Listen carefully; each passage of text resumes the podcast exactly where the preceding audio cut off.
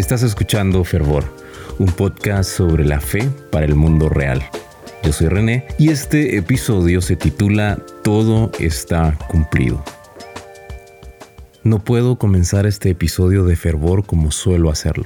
Es que no hay una historia más interesante, no hay un evento más importante, no hay una anécdota con la cual sea posible hacer una transición hacia lo que te quiero compartir en esta ocasión. Jesús nació en la carta a los Filipenses capítulo 2 versos 6 y 7, la Biblia nos dice que él no consideró que el ser igual a Dios fuera algo a lo cual aferrarse. En cambio, renunció a sus privilegios divinos, adoptó la humilde posición de un esclavo y nació como un ser humano. Esto describe la existencia de Jesús antes de que se hiciera como uno de nosotros. Debemos recordar, Jesús no comenzó su existencia en el pesebre de Belén.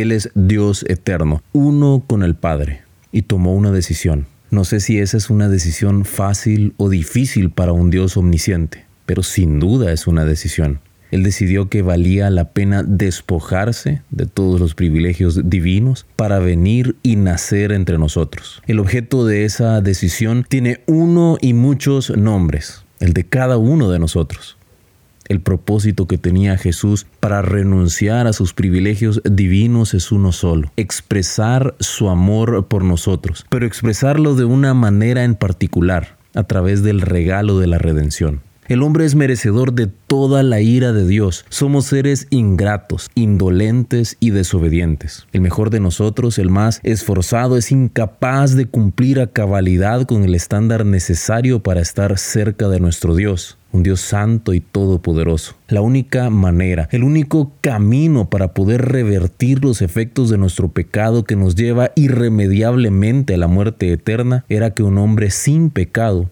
pagara por los pecados de todos. Jesús tomó una decisión. Su decisión no solo fue estar limitado al tiempo y el espacio como nosotros, no fue dejar de ser omnipresente. Su decisión no solo fue tener que sentir hambre o sed o el deseo de ir al baño, no fue solamente estar limitado a un cuerpo de carne y hueso. Esa decisión no solo implicaba tener que resistir la tentación y ser rechazado por sus criaturas. No se limitaba la decisión que tomó Jesús a que un día uno de sus más cercanos amigos lo traicionara por unas cuantas monedas. Tampoco era solamente una decisión por la cual él se sometería a la justicia humana, la cual frente a la falta de argumentos con lo cual pudieran declararlo culpable, lo ofreció al pueblo como contraparte a un criminal llamado Barrabás. ¿A quién quieren salvar? ¿A Jesús o a Barrabás? Si vos y yo hubiéramos estado ahí, seguramente nos hubiéramos unido al coro de ingratos que gritaba a viva voz, a Barrabás, a Barrabás, al mismo tiempo, vos y yo somos como Barrabás. Imagínate a Barrabás, una oscura celda con una ventana pequeña, esperando a pagar por sus crímenes. A través de la ventana él podía escuchar a la multitud reunida delante de Pilato. Tal vez él no pudo escuchar a Pilato preguntar, ¿a cuál de los dos quieren liberar? Pero sin duda escuchó a la multitud gritar, Barrabás. Probablemente no pudo oír a la voz de Pilato preguntar, ¿Qué pues haré de Jesús, llamado el Cristo? Pero seguramente escuchó a la multitud rugir en respuesta. Sea crucificado. Si todo lo que Barrabás escuchó desde su celda fue su nombre gritado por la multitud y luego él sea crucificado, cuando los soldados vinieron a su celda seguramente pensaba que era tiempo de sufrir una muerte dolorosa. Pero cuando los soldados llegaron le dijeron, Barrabás, sos un hombre culpable, pero serás liberado porque Jesús morirá en tu lugar. Barrabás conocía el significado de la cruz mejor que la mayoría de nosotros. Aquella decisión de Jesús no solo implicaba que luego sería golpeado, maltratado e insultado para finalmente clavar sus manos y sus pies a un madero. Su decisión no solo era para que un hombre decidiera clavarle una lanza en el costado porque, ¿qué más da? Debe morir. Es hora de irse había algo más, algo mucho peor, algo mucho más doloroso. Mateo nos lo describe en su Evangelio en el capítulo 27, verso 46. A eso de las 3 de la tarde, Jesús clamó en voz fuerte, Elí, Elí, lema sabactani, que significa, Dios mío, Dios mío, ¿por qué me has abandonado?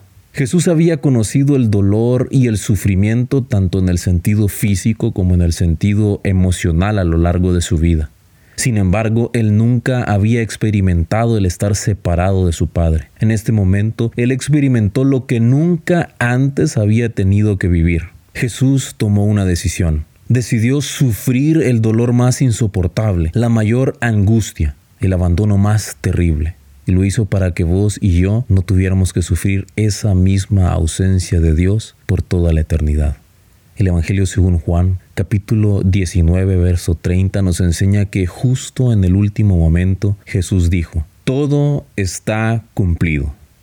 Entonces inclinó la cabeza y entregó su espíritu. Jesús murió por nosotros. Yo no sé qué está sucediendo en tu vida en este momento.